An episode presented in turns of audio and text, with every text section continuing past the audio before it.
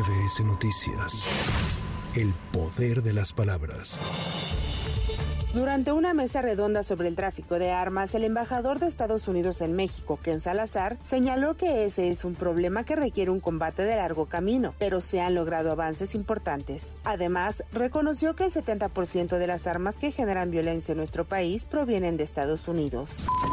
Francisco Cervantes Díaz, presidente del Consejo Coordinador Empresarial, recordó que han aprobado medidas en favor de los trabajadores como el aumento al salario mínimo, pero que hoy es complicado apoyar la propuesta de reducir la jornada laboral de 48 a 40 horas, pues no es el momento. La, jornada laboral lo hemos expresado, ¿no? Que yo creo que no es el momento ahorita, ¿no? Le quitaríamos un atractivo a las, a las inversiones. Ahorita que se están llegando las inversiones, pues vamos a motivarlas, no desmotivarlas. Bueno, ahorita lo que necesitamos es competitividad y productividad para que el nearshoring pueda mantener esta, podemos mantener esta base. Después de que Nuevo León tuviera dos gobernadores y del acercamiento entre ellos, como lo informó la tarde de este lunes Samuel García, el Congreso de Nuevo León aprobó la renuncia al cargo de gobernador interino del estado para Luis Enrique Orozco Suárez y la reincorporación de García Sepúlveda al cargo tras su solicitud de licencia. Hoy, tras eh, las reflexiones que hice el día de ayer, consideré necesario reconocer el innegable derecho que tiene el gobernador Samuel García de retornar al ejercicio de este encargo por haber sido electo en forma democrática en una elección universal a la que accedieron todas y todos los ciudadanos de Nuevo León.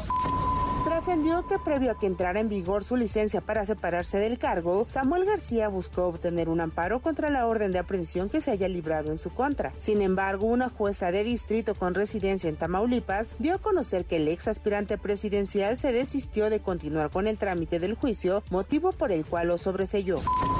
De igual forma, la Cana Sintra advirtió que la crisis política que se vive en Nuevo León puede frenar la llegada de inversiones como la de Tesla, pues afirmó que en la entidad se ha violentado el Estado de Derecho. Nuevo León creo que no merece, o mejor dicho, no merece ningún Estado de la República estar sumido en una crisis como está Nuevo León. Sobre todo que no, hay problemas de inseguridad, hay problemas de agua, si bien si hay atracción de inversiones, pero esto pudiera alejar esas inversiones, porque Tesla sí anunció, pero aún no hay nada en concreto. Y esta pudiera ser una razón para que Tesla, al ver que no se cumple con el Estado de Derecho, que es lo que se está violentando en el Estado de Nuevo León, pueda decir me retiro.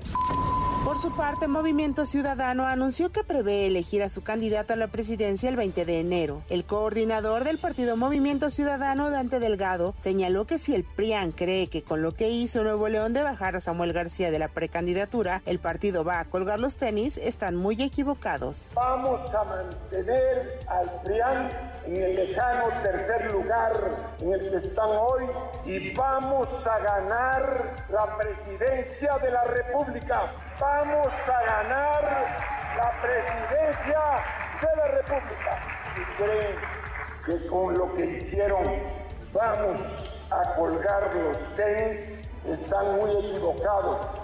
Hoy los tenemos más puestos que nunca.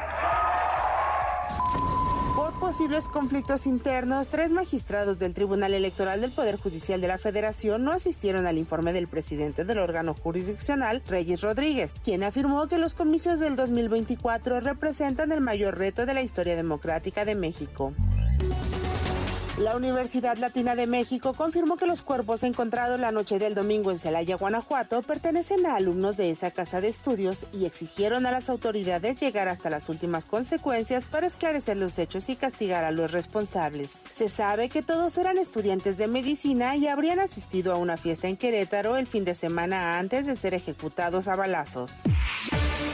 El Aeropuerto Internacional de la Ciudad de México recordó que debido a los trabajos de mantenimiento que se están efectuando al aerotren, a partir de este martes y hasta el 12 de diciembre, la vialidad interna del aeropuerto que interconecta las terminales 1 y 2 permanecerá cerrada en sus incorporaciones desde Río Churubusco y Avenida Capitán Carlos León en un horario de las 5 a las 23 horas. Tome precauciones. Para MBS Noticias, Anaí Cristóbal. MBS Noticias. El poder de las palabras.